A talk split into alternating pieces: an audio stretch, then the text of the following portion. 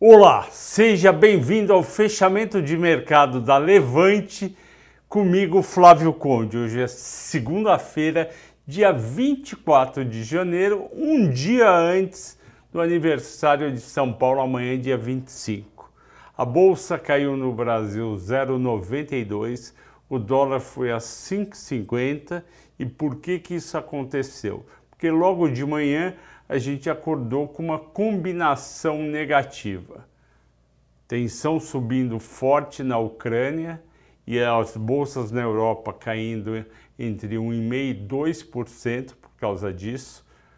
O Putin da Rússia, mais o Joe Biden, Estados Unidos e OTAN discutindo e testando força um com o outro, e isso fez com que investidores fugissem de ativos de risco e o ativo de maior risco é sempre ações. Estados Unidos começa caindo 3% e ao longo do dia vai se recuperando. Por quê? Porque os investidores foram percebendo que existia um exagero na queda. E essa queda ocorreu também por mais dois fatores. Além da questão da Ucrânia, o Fed se reúne amanhã, terça-feira e quarta-feira, e quarta-feira ele anuncia se vai ou não aumentar os juros. A expectativa é apenas para março, mas podemos ter essa surpresa de 0 a 0,25 para 0,25 a meio.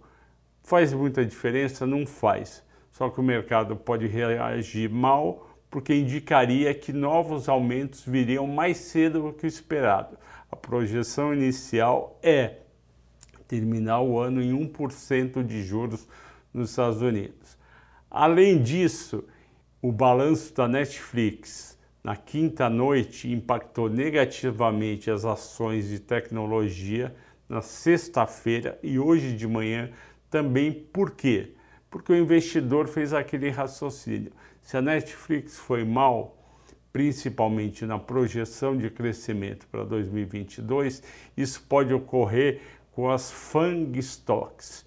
O Outlook, a projeção de resultado para 2022 de Facebook, Apple, Google, também pode ser negativa, ou seja, crescendo menos em 2022. Mas isso não quer dizer que vai acontecer. Em primeiro lugar, a Netflix não é uma boa proxy para essas empresas. Por quê? Porque ela está num mercado restrito e um mercado que ganhou muitos competidores porque a barreira de entrada era pequena.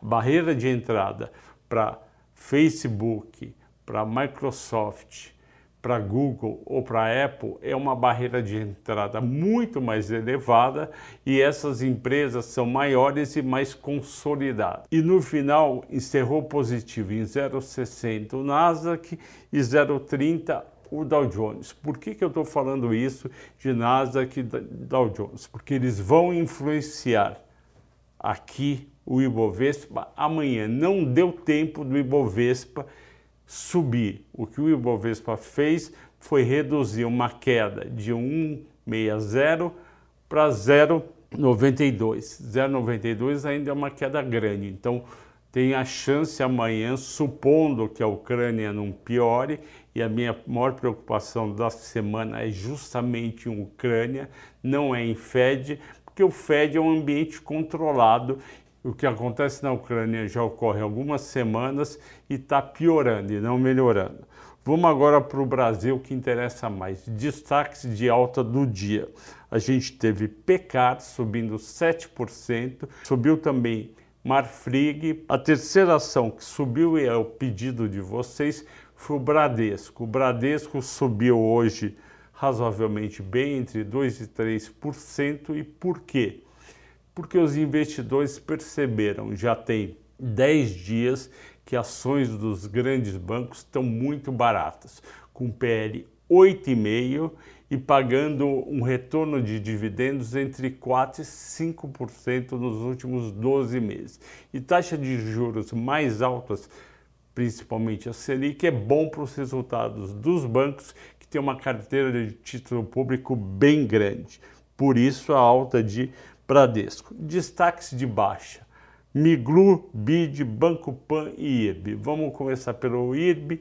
Ele divulgou um prejuízo de 113 milhões em novembro, depois de perder 139 milhões em outubro. Isso é ruim e mostra que o IRB ainda está longe de recuperar seu resultado positivo. Investidores venderam essas ações. É isso, senhores. Obrigado por assistir a mais um fechamento do mercado. Boa noite e até amanhã.